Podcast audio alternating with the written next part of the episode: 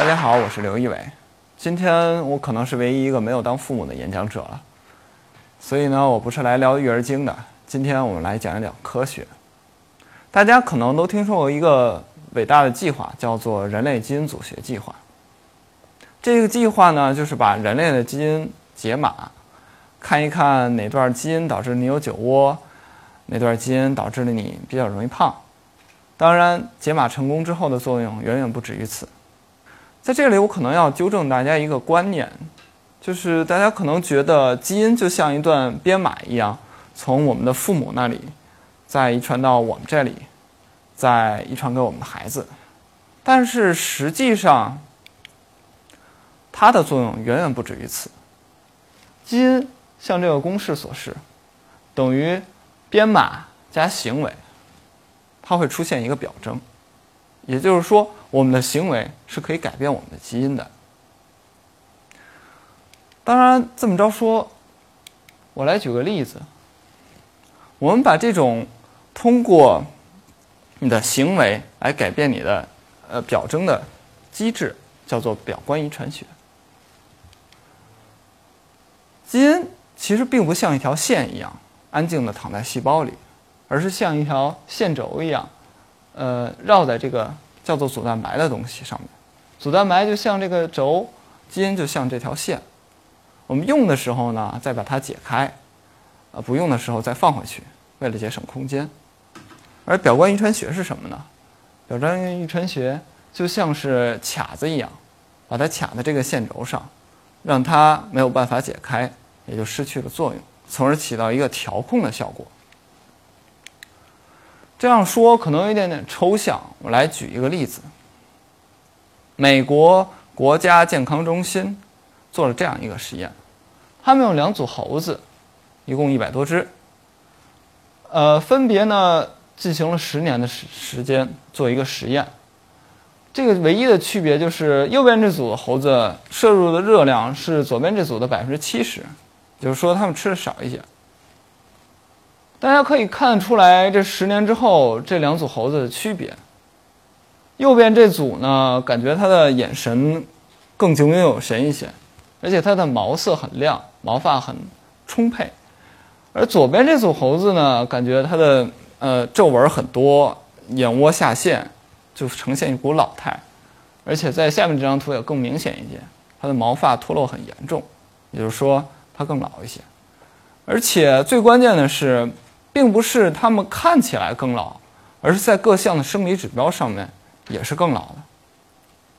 科学家们选了三个老年病作为这个指标：癌症、心血管疾病，还有糖尿病。但是实际上，这个左边这组猴子，心血管疾病和肿瘤的发病率是右边这组的两倍之多，而糖尿病更是天差地别。左边这组猴子有十多只都得了糖尿病，右边这组一只都没有。这个实验证明了，基因等于编码加行为产生出来的表征。下面我来说一说这个表征是可以遗传的。这里也有这样一组实验，四代老鼠都是公的。他们接受同一个外界的压力，当然，这个压力可能不是一个坏事儿，有可能是饥饿，但也有可能是进食充分，等等。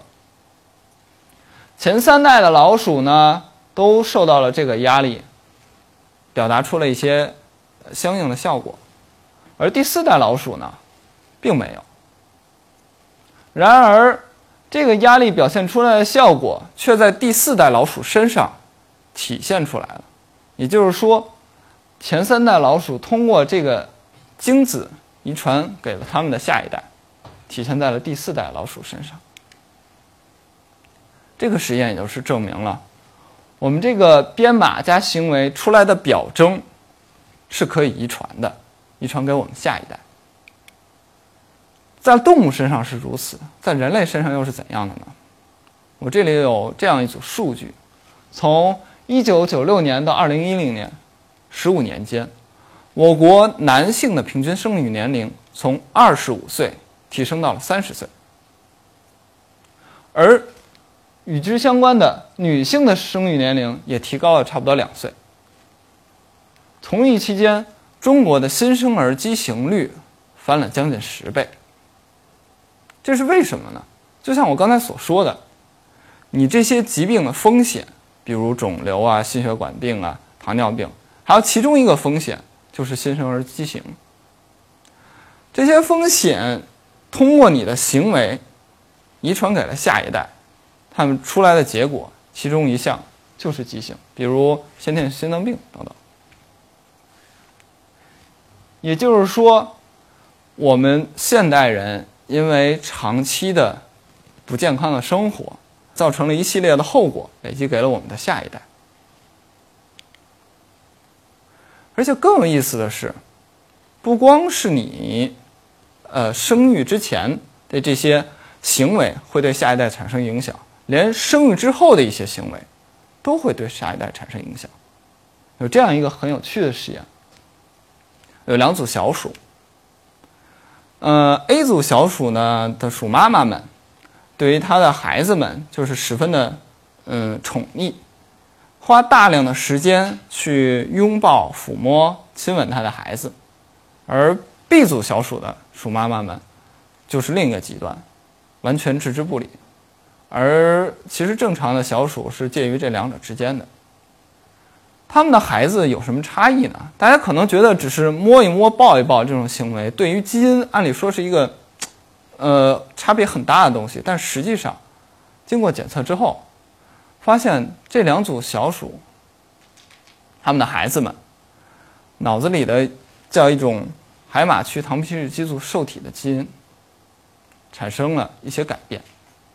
这个基因是干嘛用的呢？这个基因在人类身上也有相似的基因，它的一些缺陷可能会导致一些心理疾病。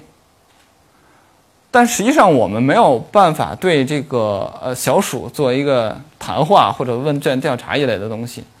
所以，科学家们设计了非常有意思的一个实验，让这两组小鼠到一个陌生的环境里面去找吃的。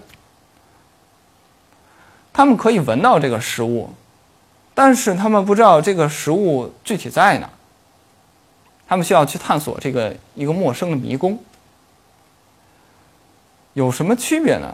就是 A 组小鼠，那个受妈妈宠爱比较多的小鼠。我们发现，它探索的时间，还有探索到了之后吃东西的时间，是另外一组小鼠的五倍之多。也就是说，A 组小鼠更富有探索精神，B 组小鼠相对来说比较保守一点。这个机制是怎么形成的呢？我们发现，八天以内，出生以后八天以内。母亲的行为对于小鼠的基因是有改变的，就是这个舔舐的行为，让它的激素水平发生了一些波动。这个实验证明了，小鼠对于被妈妈的俯视还有或者冷落是有反应的。也就是说，我们的行为会通过基因遗传给我们下一代。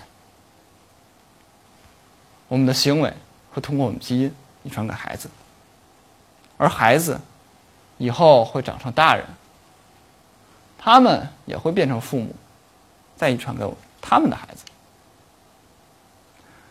你的行为、你的基因这样一代一代的累积下去。所以到这里，我想说的是，如果你想教育孩子，请先做好你自己。如果你不想你的孩子以后有一个臃肿的身材，请注意锻炼。如果你不想你的孩子出生就需要有一些先天性的缺陷，请注意你的饮食。所以，少喝可乐。谢谢大家。